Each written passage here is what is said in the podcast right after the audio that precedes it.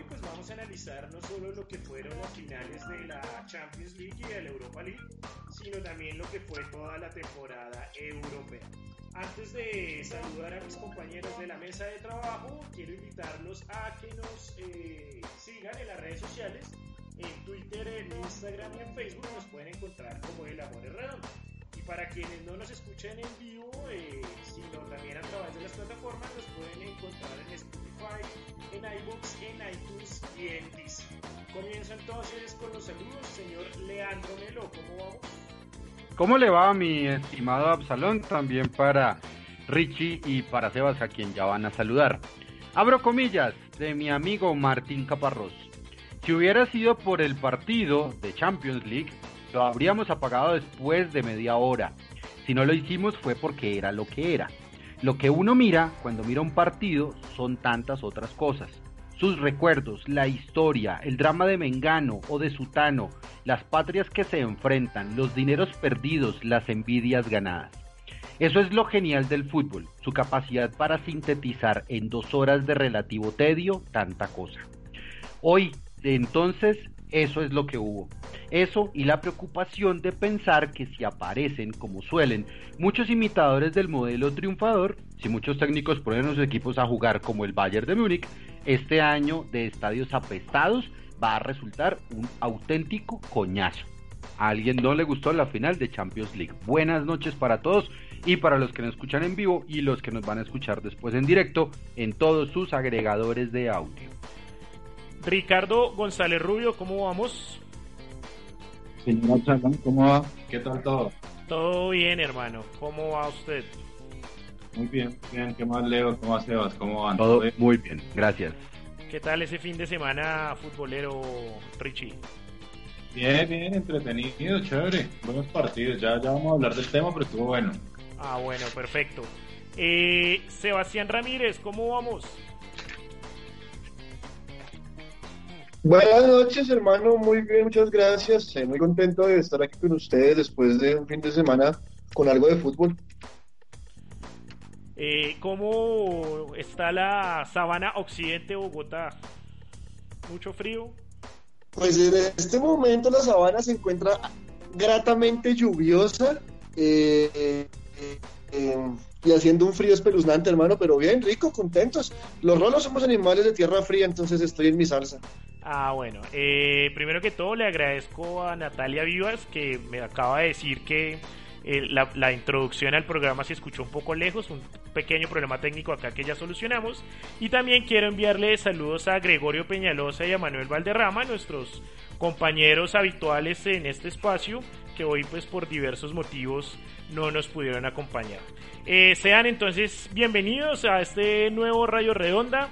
Esperamos que les guste y que nos sigan acompañando.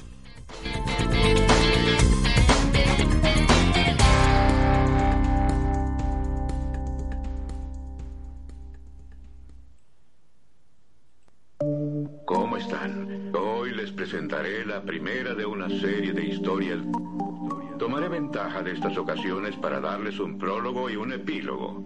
Así podré mencionarles el título a aquellos que no saben leer y ayudar a aclarar cualquier duda para aquellos que no entiendan los finales. La obra de hoy es una historia muy dulce y se llama Venganza. Oh, oh. Agita este de rimas y a pintarle la cara a esos incrédulos el hijo mío. En el rincón de los callados, J-Bag, Gato, Ascap, produce, que les dice. Ponte gafas detrás de y escucha los tres del rincón de los callados que hicieron del silencio un arte. En la escuela del dolor se hicieron fuerte. Don Leandro Melo, cuéntenos qué estamos escuchando. Muchísimas gracias. Bueno, a mí me toca la música, así que si Medellín como tal es cuna del reggaetón, ¡Uy, qué asco! Si Medellín también es cuna de un montón de influencers, ¡uy, qué asco! Pues hermano, también hay que mostrar las cosas buenas que se hacen en Medellín. Y hoy como invitados musicales tenemos a los alcolíricos, que son una familia. Están compuestos por Juan Carlos y Carlos Andrés Fonegra, que son primos. Ellos rapean bajo el seudónimo de Gambetta y Castro. Y Gustavo Pérez, que es un vecino del mismo barrio de ellos, él se hace llamar Faceta. El barrio de los alcolíricos se llama Aranjuez en Medellín. Así que no más reggaetón, no más influencers, no más asquerosidades. Pongámosle un poco de sentido y también de muy buena producción, porque estos tipos rapean muy bien y son muy buenos. Una pregunta, eh, ¿sabe por qué se llaman alcolíricos? Eh, el nombre de ellos originalmente iba a ser eh, un recorte como tal de la palabra Aranjuez, ¿vale? Sí. Sí, pero pues en... Uy, justo se me, se me fue aquí, mano. Nada, simplemente que lo que quieren como tal es, es traducir eh, sus letras y listo, ya estuvo. Bueno, pues interesante esta propuesta que nos trae musical eh, el día de hoy. Eh, y vamos a entrar en materia, jóvenes. Eh, fin de semana eh, de fin de temporada de fútbol europeo. Tuvimos la final de la Champions League y la final de la Europa League. Eh, dos juegos emocionantes. Uno, el de la Liga Europa lleno de goles. Y el de la Champions League con más emociones que goles realmente. Pero bueno, les propongo que en esta primera parte hablemos específicamente de la Liga de Campeones y eh, en la segunda parte del programa hablaremos de, de la Europa League. Eh, y quiero empezar preguntándoles eh, cómo vieron la temporada, si creen que el Bayern Múnich es el justo campeón, qué les pareció además este eh, método de finales eh, obligado en, época de pandemia, el, Final 8 o el, el 8 final, por decirlo de alguna manera, que fueron a único partido eh, en una sola sede. Eh, y nada, que me den pues obviamente su visión acerca de lo que fue la temporada 2019-2020 de la Champions League, la más larga eh, en la historia. Y comienzo con, con Leandro, eh, su visión de lo que fue la, la, final y lo que fue esta temporada. Yo creo que la temporada de, de Champions League eh, sí se ve mediada por el tema de la pandemia. Eh, seguramente todos dan muy candidatos a, a, los candidatos de siempre y a los candidatos que ganan últimamente. Ejemplo Liverpool, que es una máquina que juega muy bien, que según Jürgen Klopp hace rock and roll. El Manchester City, que siempre está completamente llamado a ganarla, y sobre todo por el nombre de Pep.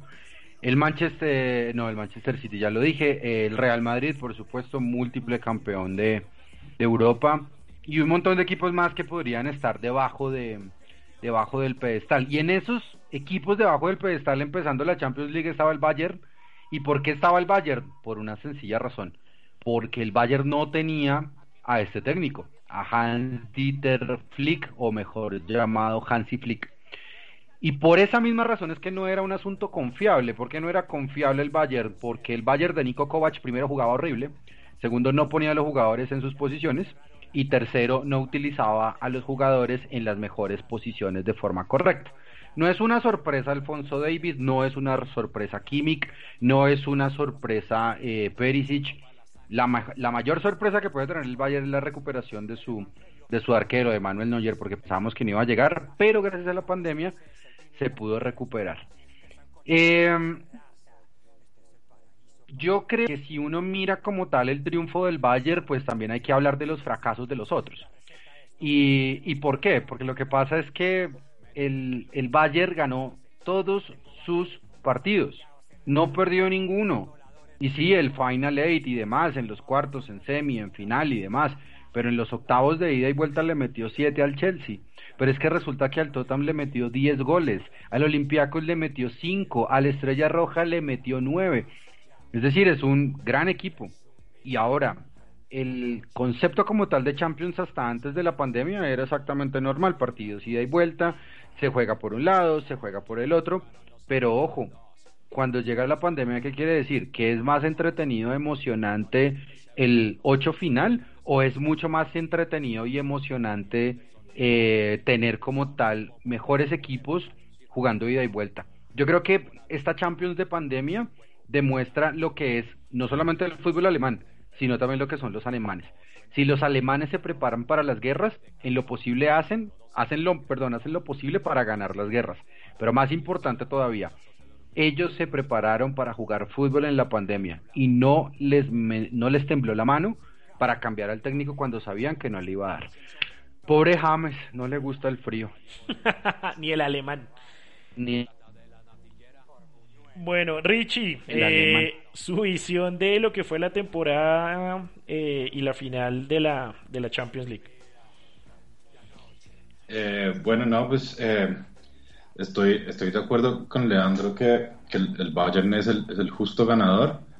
En el partido de la final se, se le paró al frente un equipo con 11 estrellas que en realidad nunca hicieron ver por debajo al Bayern, salvo un par de ocasiones que resolvió muy bien el arquero Neuer, un excelente arquero que con el paso del tiempo sigue intacto y sigue ganando partidos también, porque las atajadas de, de Neuer fueron, de, fueron también parte importante de ese, de ese, campeonato.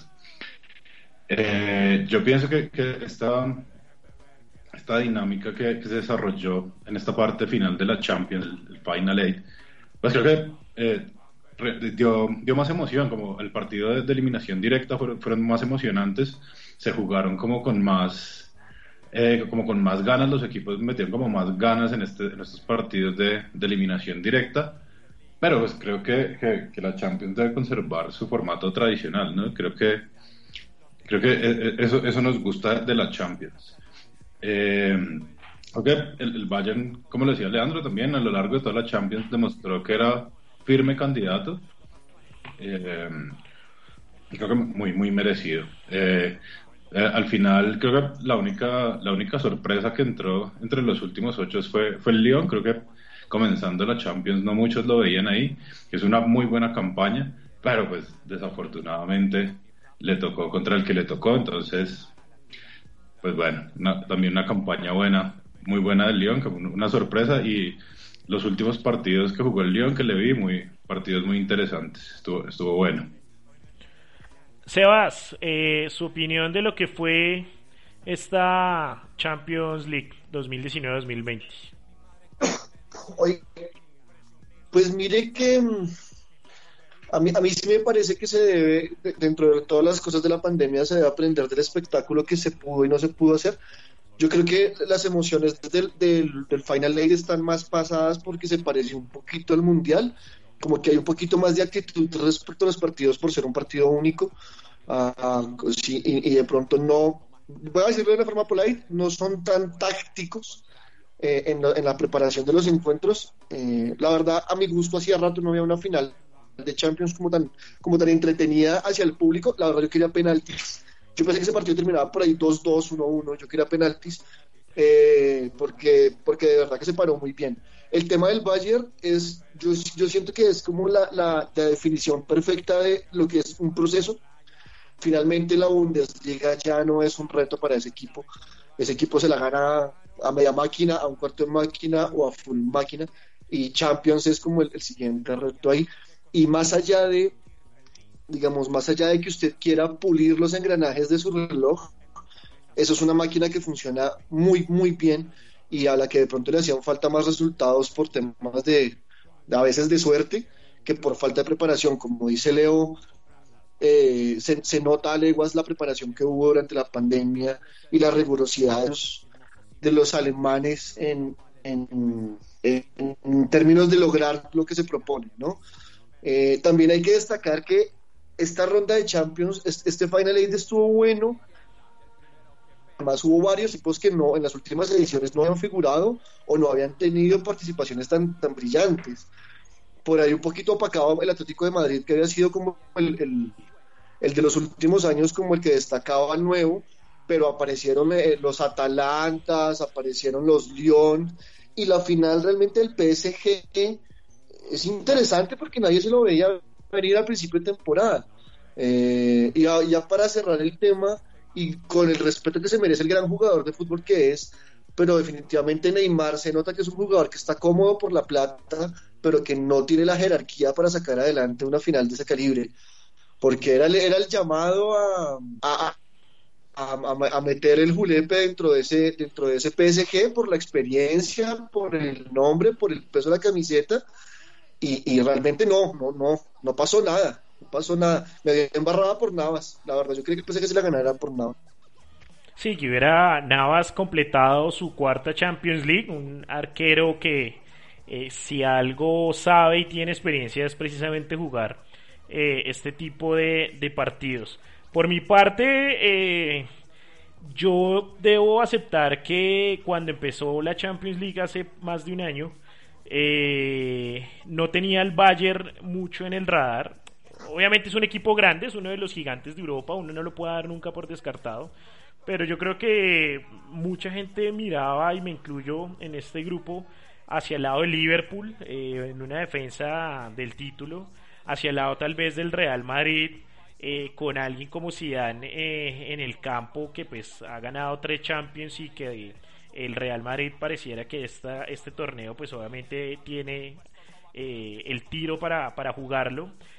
pero en la medida en que fue pasando, en que fueron pasando la ronda los partidos y como decía Leandro, el Bayern de Múnich demostró una superioridad abrumante. Cuando nosotros eh, volvimos a, hacer Radio Redonda, recuerdo que en el primer programa, eh, el 13 de julio, hablábamos un poco de lo que iba a ser lo que, o lo que faltaba de la Champions.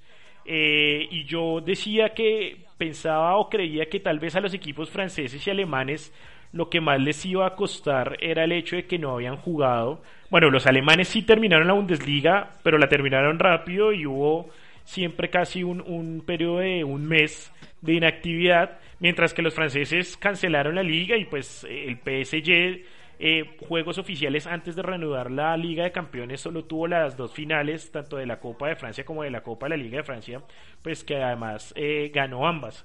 Eh, y el Lyon pues tenía obviamente también esa la final de la Copa de la Liga de, Francia. sin embargo demostraron pues jerarquía, era una final eh, y retomando un poco algo que también hablábamos en episodios anteriores, entre un gran equipo con historia, con temple, con jerarquía, eh, como es el Bayern Múnich, contra un, llamado nuevo rico como es el PSG, que pues eh, buscaba por primera vez conquistar la Champions y que al final del al fin y al cabo pues es como o era el objetivo y es el objetivo que siempre se han trazado desde que llegaron los, los dueños árabes. Eh, a mí el partido también me pareció interesante, me pareció emocionante, más allá de que solo hubo un gol. Eh, en cuanto a lo que dice Sebas de Neymar, siento que Neymar venía en buen, en buen ritmo, venía jugando bien. El partido en la semifinal contra el, Leipzig eh, realmente demostró calidad, venía en un, en un buen momento. pero siento que no se vio Neymar en esta final más que por él, por la manera en que el Bayern jugó. Realmente eh, el Bayern no le dio muchas oportunidades al, al Paris Saint Germain. Las pocas que tuvo fue precisamente un poco la genialidad de Neymar y su sociedad con Mbappé, dos, dos grandes jugadores de, de fútbol. Eh, antes de empezar el programa hablábamos y Sebas preguntaba acerca de qué pasó con Cavani. Eh, no entiendo por qué Tuchel borró a Cavani de un momento a otro. Me parece que un goleador eh, como él no es eh, para, o al, menos es para tenerlo en la banca en, en algún momento. Eh, y también pienso que es el, el, título del Bayern es producto de un ciclo, de un trabajo, lo como decía Leandro, de no temerle a los cambios, sino más bien hacerlos en el momento justo. Eh, Nover, pues para mí fue la figura de la cancha. Eh, no sé si ustedes están de acuerdo. Realmente sus intervenciones permitieron que el Bayern eh, no, no, sufriera ningún gol en contra. Y más que justo campeón, además porque es el, el, la marca, el récord, el dato de haber sido eh, por primera vez eh, un campeón ganando todos los partidos. Algo que más allá de que en las últimas fases pues fueron a partido único, sigue siendo un tema muy difícil de, igualar. Entonces ahí está también el, el mérito de, del Bayern Múnich. Otros equipos que pensábamos eh, o que mucha gente daba por favoritos, eh, también un poco por el tema del Final Eight, como el Atlético, como el Manchester City, eh, claramente les falta, les falta mucho en, en los momentos eh, donde más necesitaban demostrar jerarquía, no la tuvieron. Eh, y tendrán que seguir, y al igual que el PSG, tendrán que seguir eh, luchando y buscando la oportunidad. Para, para terminar esta, esta parte, creo que eh, al PSG posiblemente le va a pasar lo mismo que a Chelsea. Uh, cuando Chelsea tuvo su o, o fue comprado por, eh, por su, su, magnate ruso, eh, por Abramovic, eh, jugó una final, su primera final de Champions la perdió contra el Manchester United. Pero después de que usted juega una final, creo que a los clubes les queda gustando el tema y se y, como que se refuerzan o, o, obviamente propenden por volver a lograrla y unos años después el Chelsea logró la ansiada Champions. Creo que el, el PSG eh, más temprano que tarde lo conseguirá también. Creo que más allá del dinero y más allá de que sé que hay mucha gente que es esto de los nuevos ricos y de los clubes armados a punta de dinero pues no gusta mucho, pero al fin y al cabo también esto es aprendizaje y esos, y esos clubes terminan aprendiendo un poco y se dan cuenta de cómo lograr el éxito, pues que en el fútbol europeo es precisamente eso, conquistar la, la Liga de Campeones. Eh, ¿Ya nos podemos echar vainazos? Sí, claro, tírelos todos los que Maravilloso, quieran. yo quiero empezar con el primero. Uno, le están saliendo muy caras las copas FA Cup al Manchester City y al Jeque, de verdad. Le están saliendo carísimas. No, y este año le salió más caro aún porque solo ganó, la, por lo menos el año pasado, la temporada pasada, ganó los cuatro títulos locales. Pero este, no?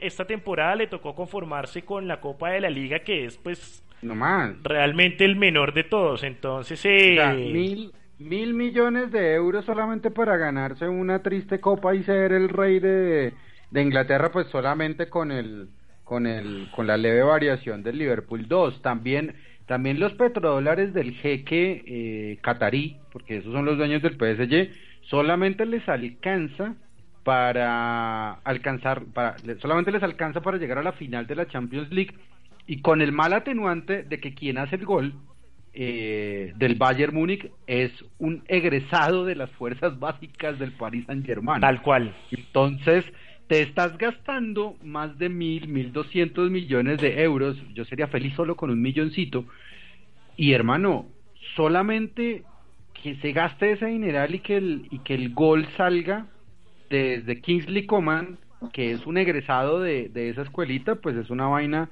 muy jodida. Pero, Tres, perdón, Leo, perdón, y, y discúlpeme, lo interrumpo ahí, ya, ya sí, sigue sí, obviamente sí. Con, con los vainazos, pero sí quiero hacer hincapié en este punto que usted acaba de decir. Eh, en efecto, nadie quiere jugar una final y perderla. Y, eh, y, el, y, la inversión del PSG realmente ha sido alta para llegar a, a, a este punto y conquistar eh, el título.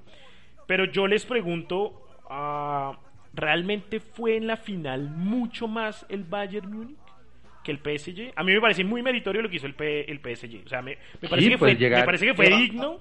Me parece que fue digno más allá, o sea, más allá de llegar a la final y perderla, sino sí. todo el todo el campeonato. O sea, no, no, quiero quedarme solo en los 90 minutos de la final, sino quiero ver toda la, la, temporada. A mí me parece que el PSG jugó toda la temporada europea como un grande, o sea, con jerarquía, ganándole a grandes rivales, no. eliminando a me, y me parece no. que la, fina, la final con un Bayern de Múnich que venía de golear a todo el mundo y de pasear a todo el mundo, incluyendo a un Barcelona, en, en, en, unos cuartos de final históricos, que solo perdiera contra este Bayern Múnich que es una máquina, 1-0, con varias oportunidades de gol, me parece mucho más que digno y me parece que es, como decía ahorita eh, en, en mi intervención, es un aprendizaje que va a hacer que el PSG en las próximas temporadas, y lo firmo aquí para que me lo cobren en unos años, si quieren, Ahí vamos.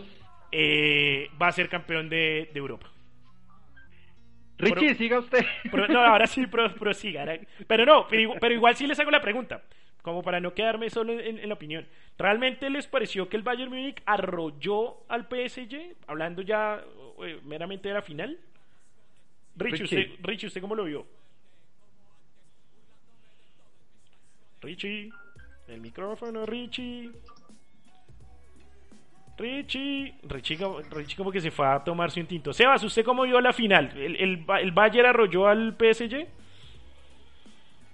No, no, no, no, no, no, no, no. No, precisamente por eso estamos hablando de que Neuer se ha rachado. O sea, el, el, el- el colectivo del PSG tuvo con qué marcar diferencia. Incluso Neymar tuvo una en el segundo tiempo que in- intentó como chanflearla.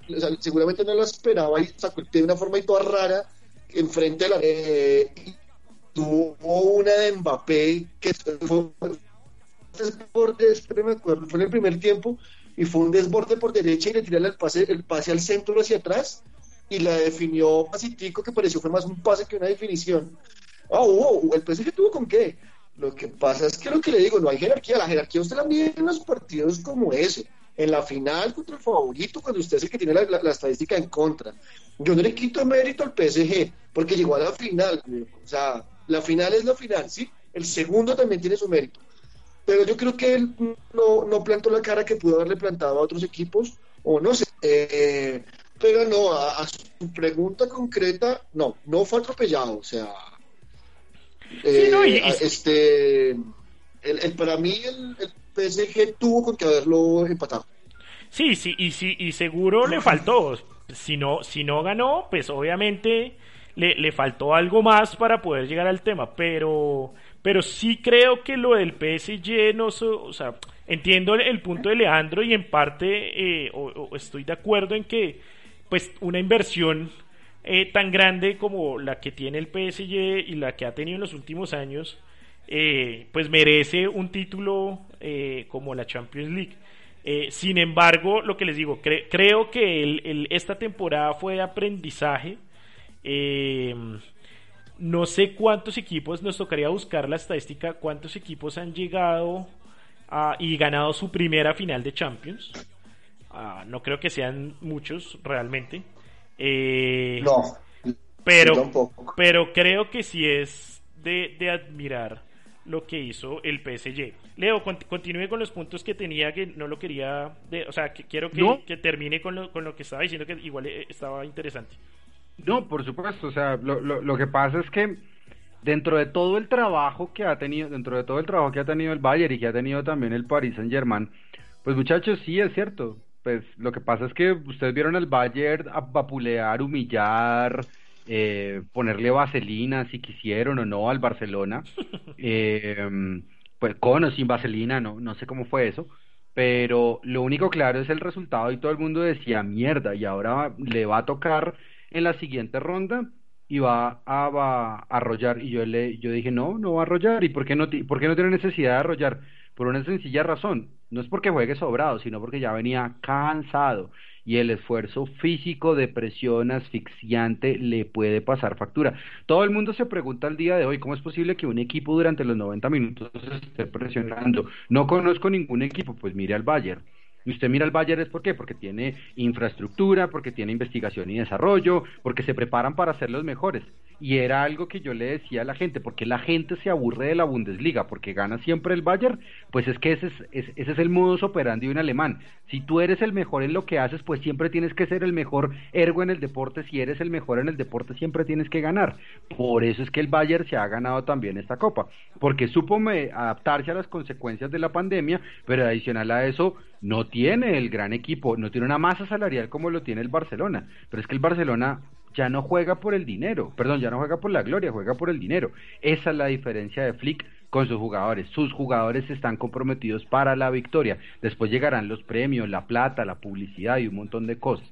Otra cosa importante, y eso no lo tiene ni el Paris Saint Germain. Ahora, que si arrolló, que si eh, fue una planadora, que si el Paris Saint Germain mereció eh, más, o demás, pues viejo, usted, usted puede jugar una gran Champions de 14 partidos, pero si en el último partido se caga y el más caro Neymar se caga y en Mbappé se caga, pues viejo, no tienes jerarquía y no mereces y no mereces ganar la final. Por eso no, que no, que, no que quede constancia y queda grabado lo que está diciendo. Y, Ah. con, y con esa frase le va a responder el trino de hace unos días de finales jugadas por el Arsenal y Sí. perdidas uno y finales Sí, bueno. jugadas por el City ninguna. ¿Qué le vamos que a hacer? Que precisamente Pero yo no le respondía, la final. le respondía lo mismo. Le decía, pues al fin y al cabo del segundo abajo todos son perdedores. Eh, sí, eso es muy cierto, pero usted me está preguntando es por el partido en específico. Sí, y en el sí. partido y el partido como tal este específico, el Paris Saint-Germain llegó a la final y no hizo diferencia. Que ay, sí, 30 minutos del Paris Saint-Germain sometiendo al Bayern y el Bayern que hizo, tome la pelota. ¿Quién tuvo más la pelota? Que ahora a todo el mundo le encanta ver esa estadística. Pues el Paris Saint-Germain la tuvo todo el tiempo. El Bayern solamente necesitó tres jugadas y de ellas una gol, listo, ya está, suficiente. ¿Qué más, qué más espectáculo quieren? A ellos les interesa es ganar. No, hay, hay- claro. hay un tema también y, y la final, digamos que gustó, eh, más allá de, de que solo pues tuvo un gol y obviamente para mucha gente muchos goles es sinónimo de más emoción, no necesariamente, No necesariamente. pero, pero la final tuvo un condimento, además que uno hace el, co- el comparativo con, eh, con la final del año pasado, la final del año pasado entre Liverpool y Tottenham realmente fue eh, un poco más aburrida. Y, y hubo dos goles de, del Liverpool eh, que, que derrotó al Tottenham 2-0.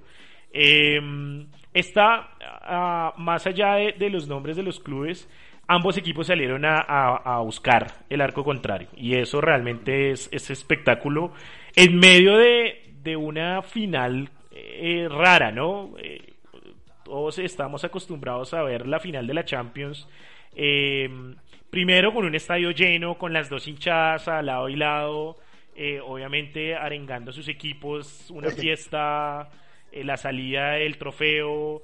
Eh, y seguramente quienes lo vemos desde este lado del mundo normalmente siempre nos reunimos eh, con amigos, con familia, en un bar, en la casa, eh, con algunas cervezas, no sé.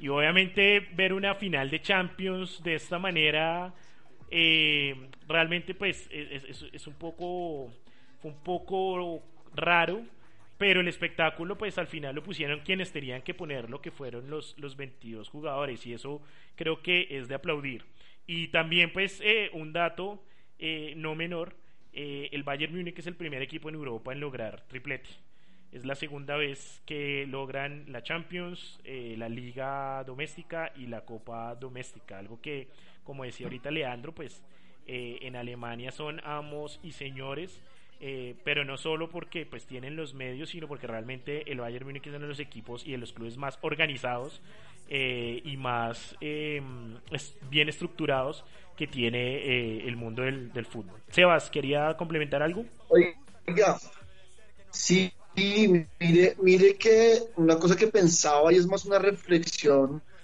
eh, sobre el tema del PSG y el fútbol francés. Y es que en el contexto de la Champions League, mm, todos los jugadores, o bueno, no sé si todos, pero los más importantes o los más relevantes jugadores campeones con Francia en el Mundial, eh, no tuvieron una gran Champions. O sea, sé que en el PSG había varios, Mbappé uno de ellos, pero la final no fue su partido más fuerte. Entonces también, ¿qué pasó? ¿Qué pasó con la Francia campeona? Que tenía repartidas sus filas en equipos importantes y sus jugadores en ligas, en clubes, en el contexto de Champions League, no, no salieron avanti, como uno esperaba, ¿no? Había, ahí había como también cierta inquietud respecto a eso.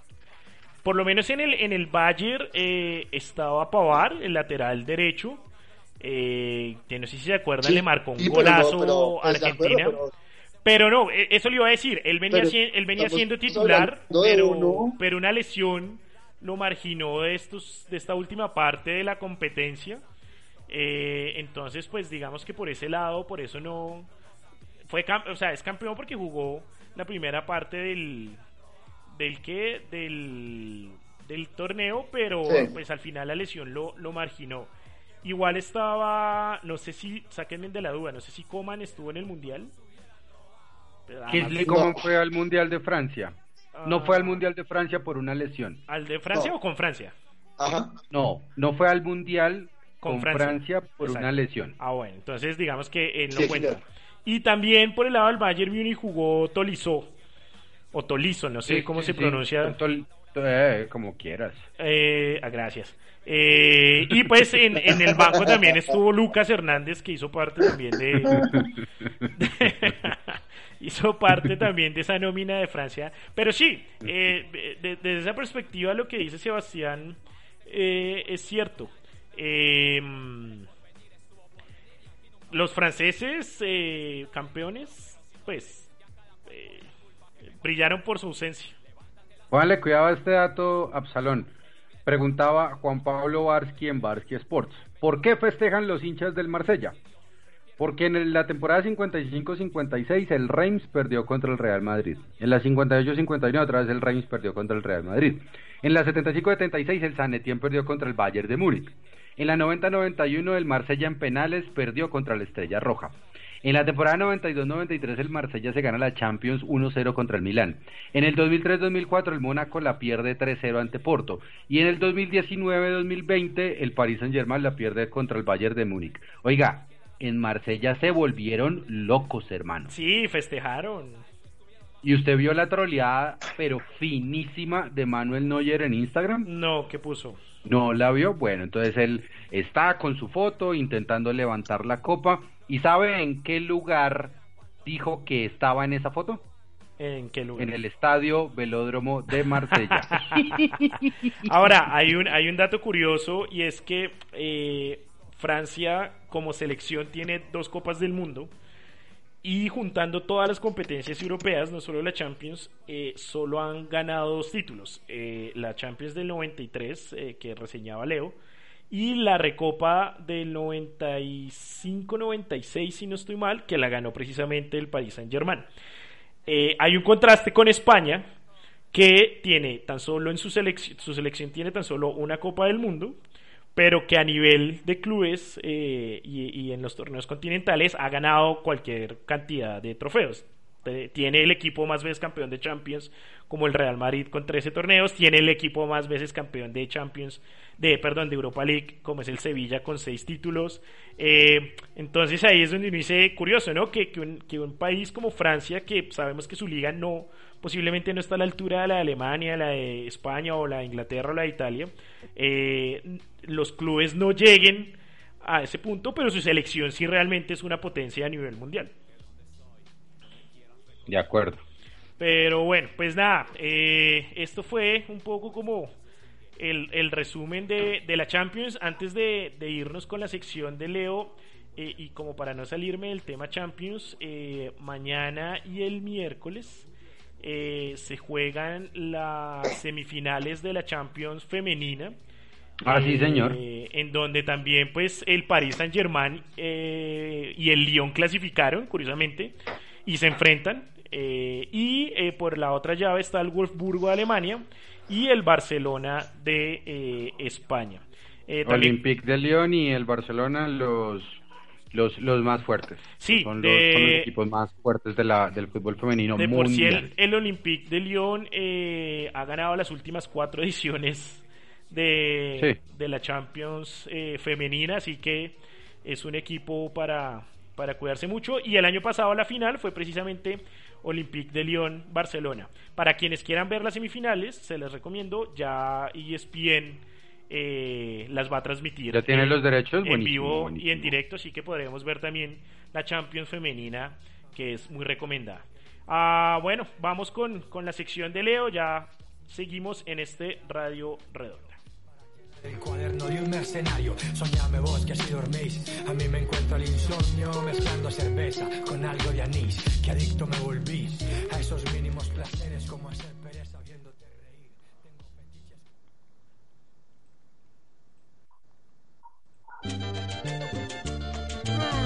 ¿Cómo? ¿Gomoski? ¿La Negroski? No, no, yo no te creo. Los dos juntos. Una no, no, noski, no. Sírvame una guardientoski con limonzoski, cantineroski. Oiga, es que hasta en pandemia uno escucha esta vaina y dan ganas de destapar una de guaroiga.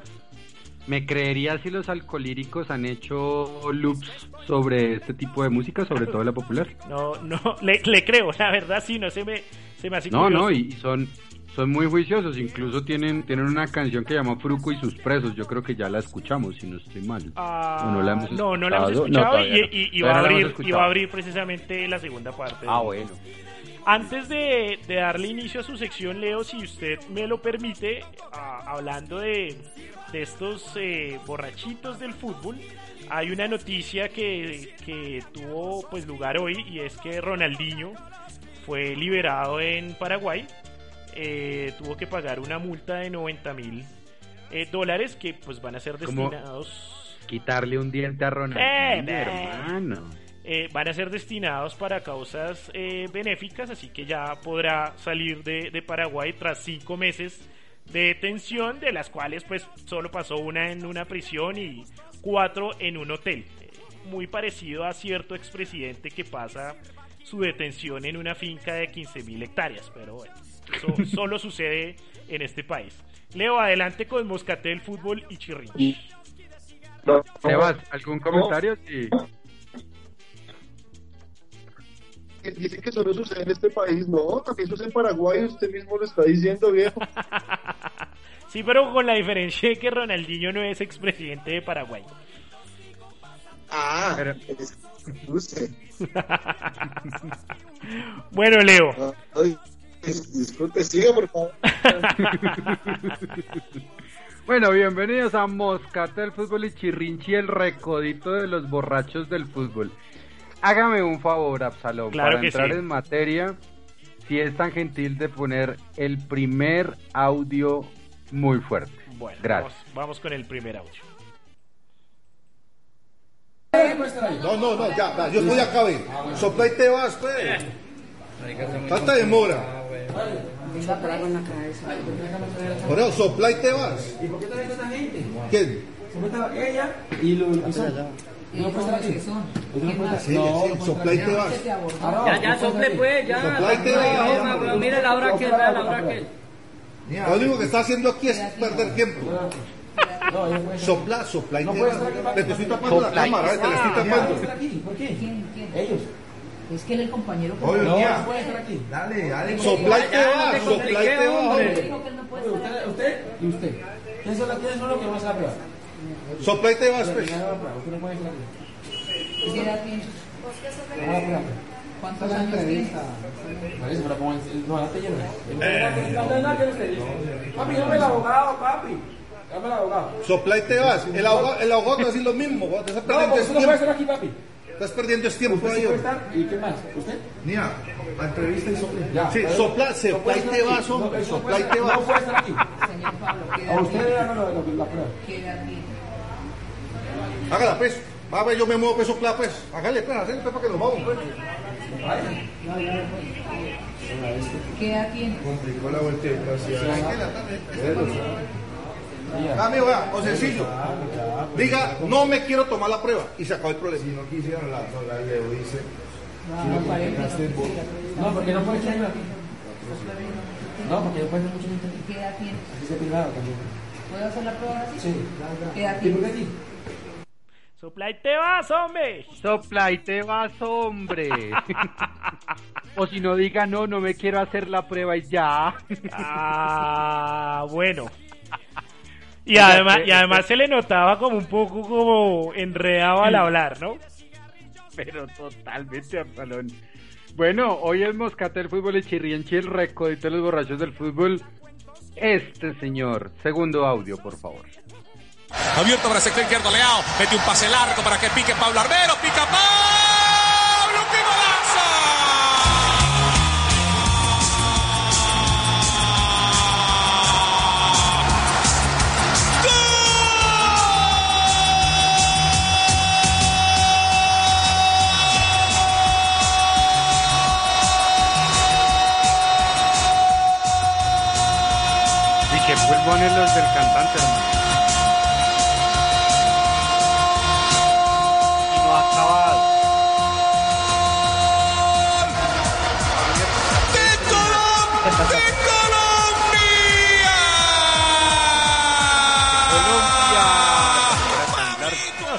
Fuera por él se queda todo el mundial cantando el gol. Oiga, hermano, pero es que Pablo Armero también es una reverenda cagada. Vea, en 2011, la, esto es información del tiempo. En 2011 la policía italiana acusó a Pablo Armero, jugador del Udinese, de intento de soborno tras ser sorprendido conduciendo en aparente estado de embriaguez junto a una prostituta rumana. una joyita. Espere. A mediados de julio de 2016, Pablo Armero, que en ese momento estaba en, Unide- en Udinese, fue capturado por las autoridades de Estados Unidos después de un caso de violencia doméstica. Póngale cuidado, la esposa de él en ese momento, María Elena Bazán, le dijo a las autoridades que Armero le cortó el cabello a la fuerza por haberse negado a tener relaciones sexuales con él. ¡Epa! Luego él y la esposa negaron los hechos. Sebastián, ¿qué comenta? Espero su comentario con, con mucha avidez. No, que, que, que, que porque es mío. ¿Qué tengo yo que ver con Pablo Armero? Ah, No, pues el, el hecho de cortarle el pelo, ¿qué le pasa a este gamín? Ah,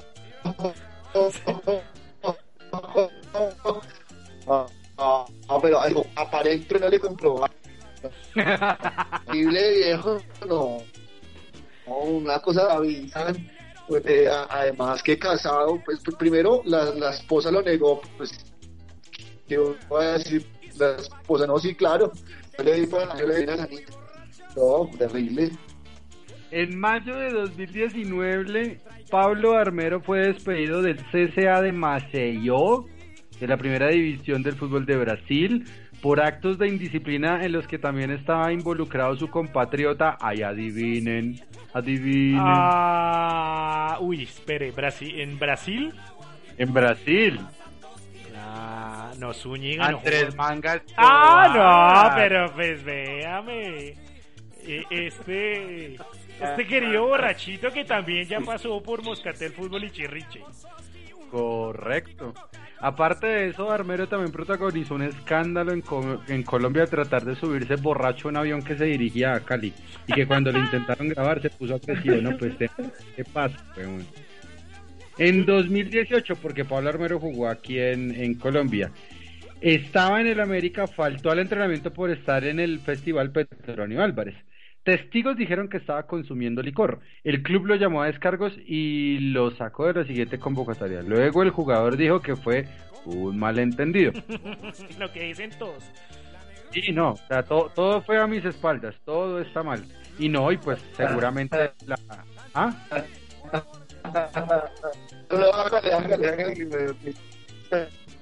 No, nada, es que y ya Se- la Sebastián última, pues, está destapando unas cervezas en honor a Pablo Armero.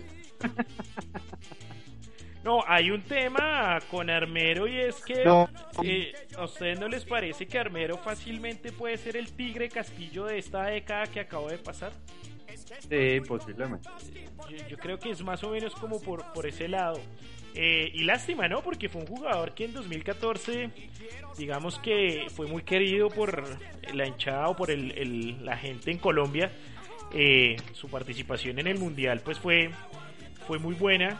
Eh, y luego el Mundial se desapareció completamente y entró a- en una espiral de autodestrucción, si se puede decir, en donde empezó a caer de escándalo en escándalo, varios de los cuales ya mencionó Leo.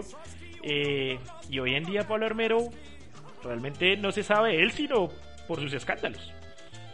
Tal cual.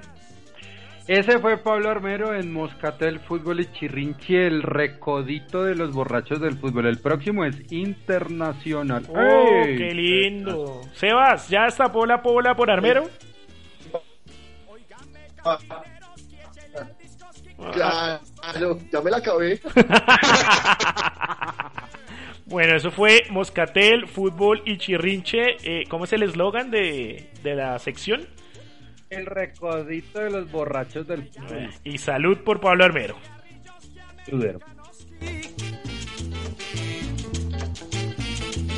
Y tráigame la cuentoski que ya me voy pa' mi casoski.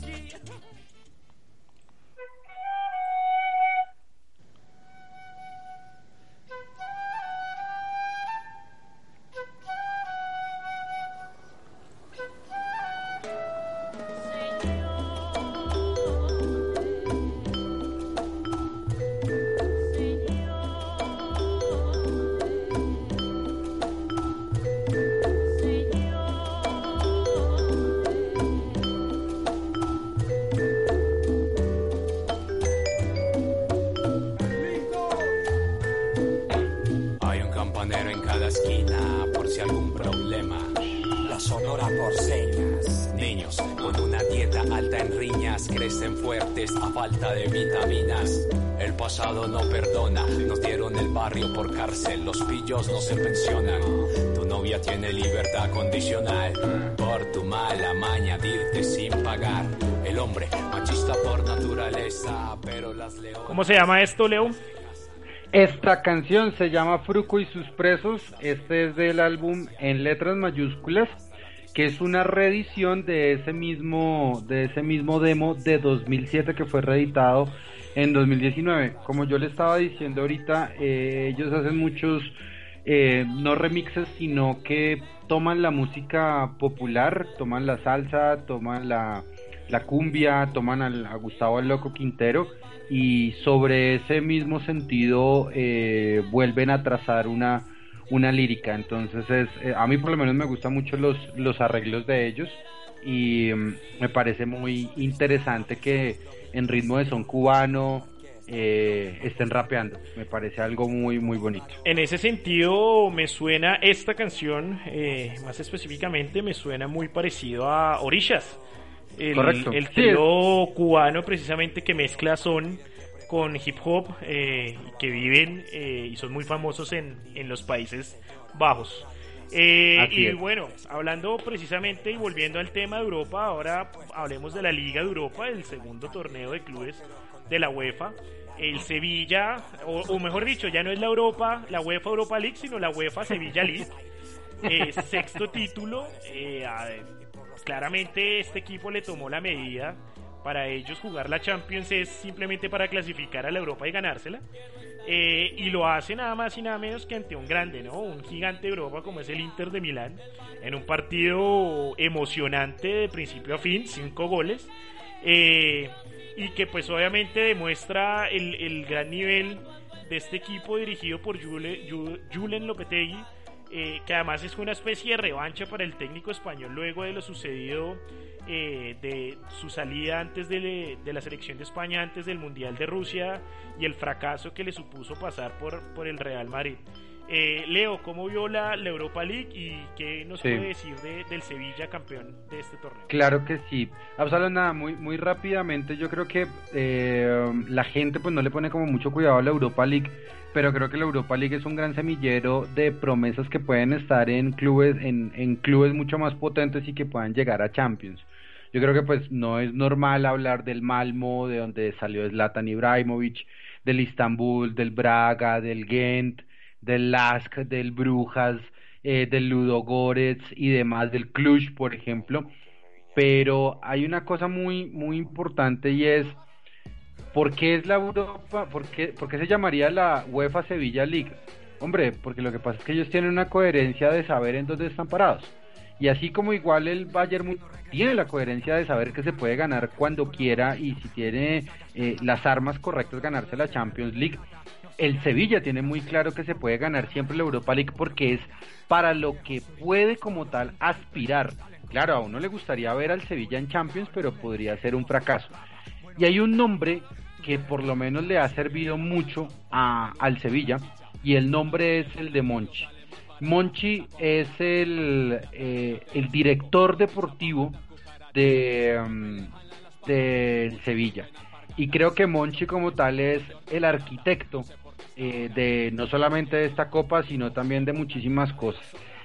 La persona que hace que Julen Lopetegui se siente en el banquillo del Sevilla es precisamente Monchi. Y ojo, Julen Lopetegui salió muy golpeado de selección de España y salió peor de golpeado del Real Madrid. Entonces, ¿por qué, ¿por qué lo pone como tal a él en el Sevilla? No porque Lopetegui sea un equipo, no sea un técnico del montón, sino porque Lopetegui tiene muchísimo para aportarle al fútbol. Y esa bomba como tal, que fue la que Monchi puso en Nervión, que es el sitio donde, de donde es oriundo el Sevilla, pues hombre, se ve como tal en los cambios. Por ejemplo, saca a Chicharito de Adabur y ficha a Enesri y a Suso.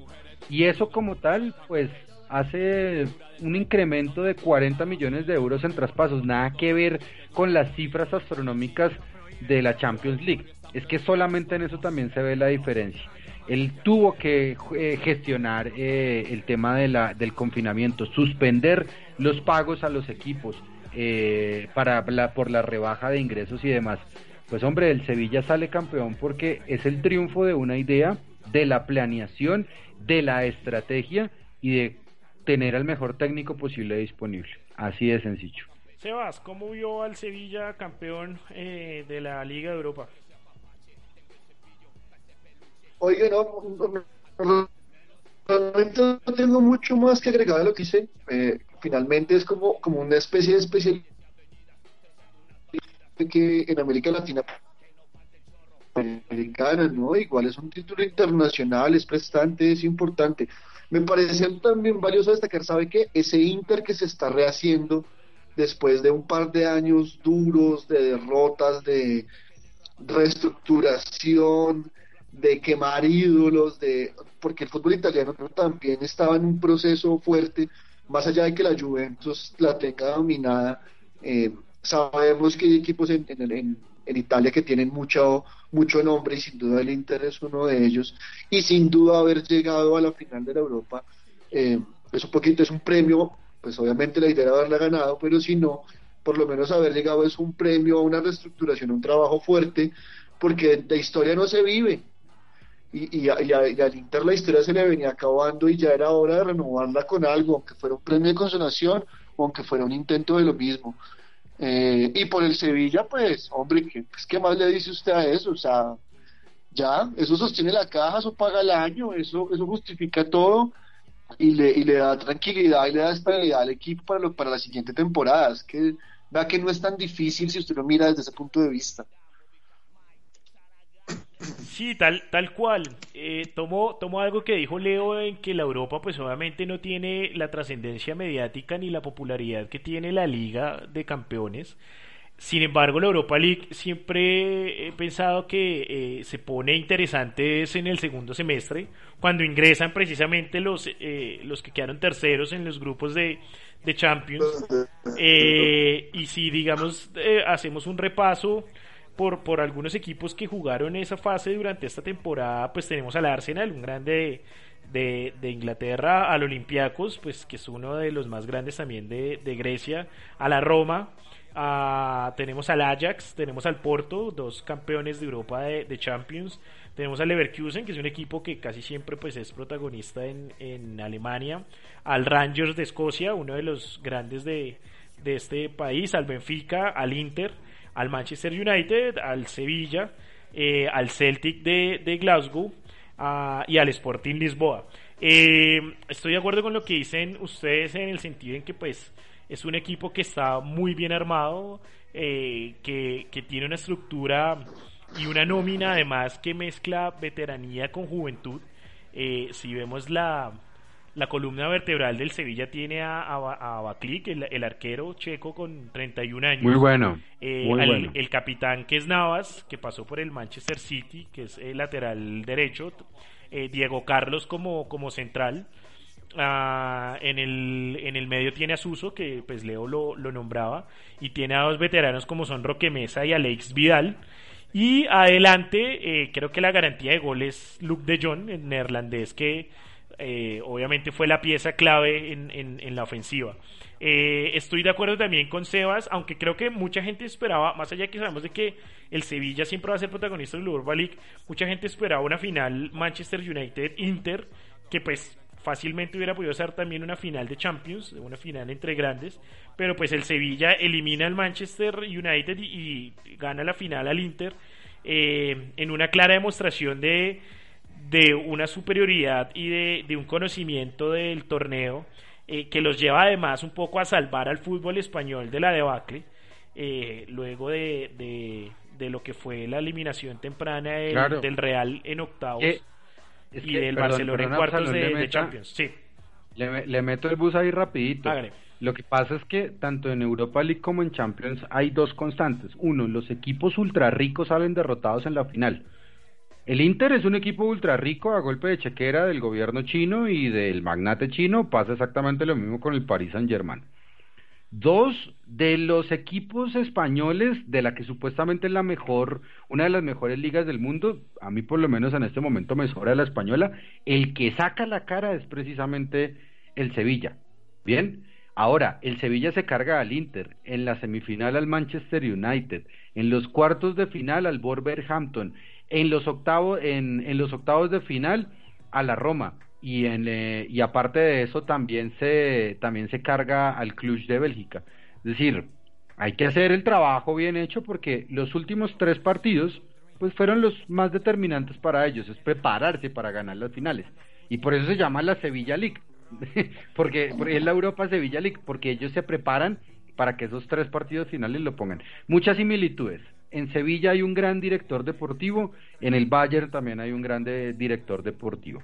Eh, en el Sevilla hay gente que trabaja, eh, jugadores que trabajan y que no son rutilantes. En el Bayern también pasa exactamente lo mismo.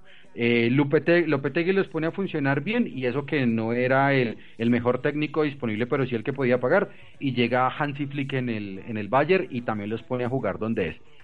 Absalón, Juanse, eh, Se- Sebastián, esto es una, el fútbol también es cuestión de coherencia.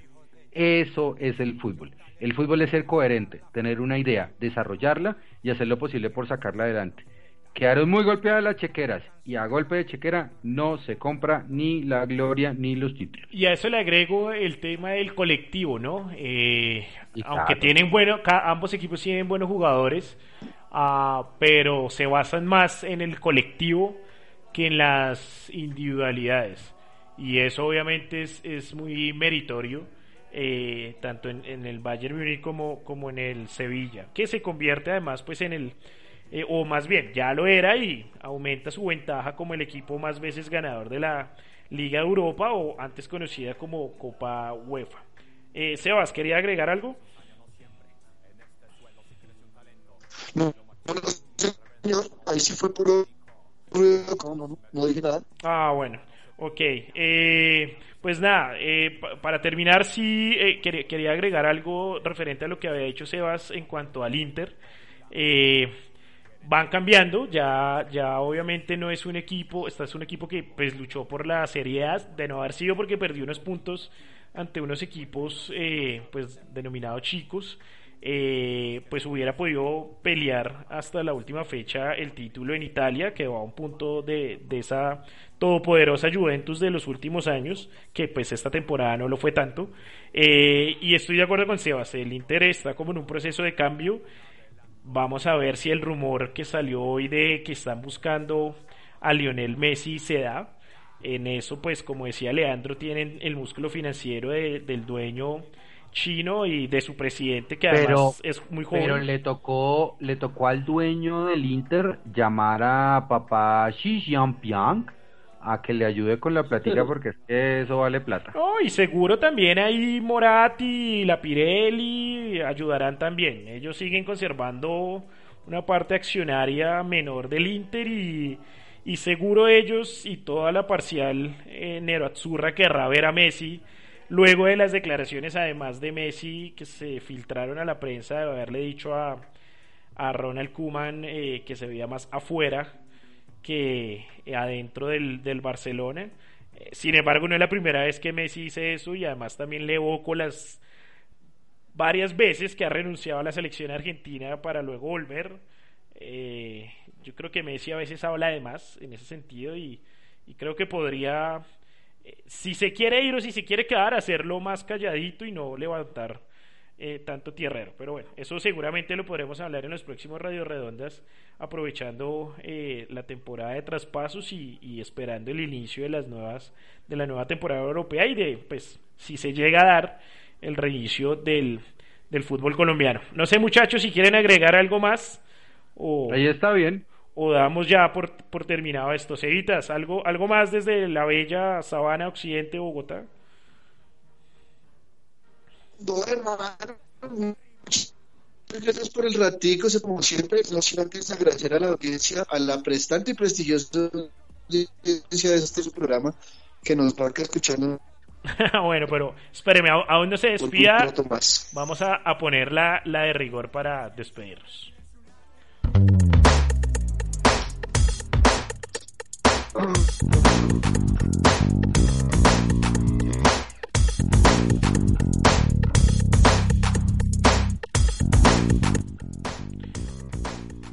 Bueno, muchísimas gracias a todas las personas que nos acompañaron en vivo y a quienes ah, nos están escuchando a través de cada una de las plataformas de streaming. Eh, antes de despedirnos, pues como siempre recordarles eh, que nos sigan en redes sociales, en arroba el amor es redondo en Twitter y en Instagram y en el amor es redondo en Facebook.